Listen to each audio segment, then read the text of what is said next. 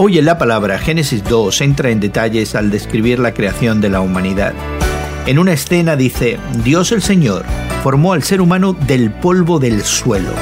Entonces sopló en su nariz aliento de vida. Esta imagen nos recuerda que los humanos existen gracias al trabajo cuidadoso y a la destreza de Dios. Dios también creó un lugar para que el ser humano viviera, el jardín del Edén. Al ser humano se le dio la tarea de cultivarlo y mantenerlo. Dios también dio una orden.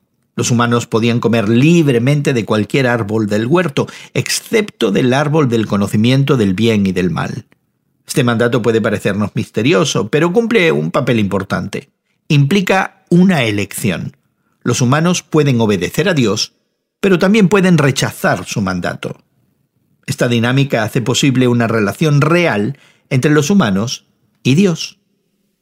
Este capítulo de Génesis también enseña que los humanos no están hechos para estar solos.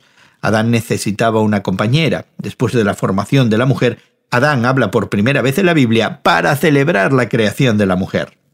Adán y Eva son el modelo para la relación matrimonial.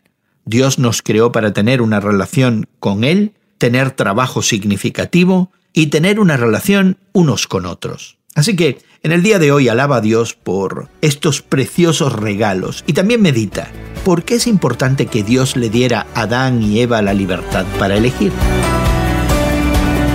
Hoy en la Palabra es una nueva forma de conocer la Biblia cada día con estudios preparados por profesores del Instituto Bíblico Moody. Encuentra Hoy en la Palabra en tu plataforma de podcast favorita. Más información en hoyenlapalabra.org.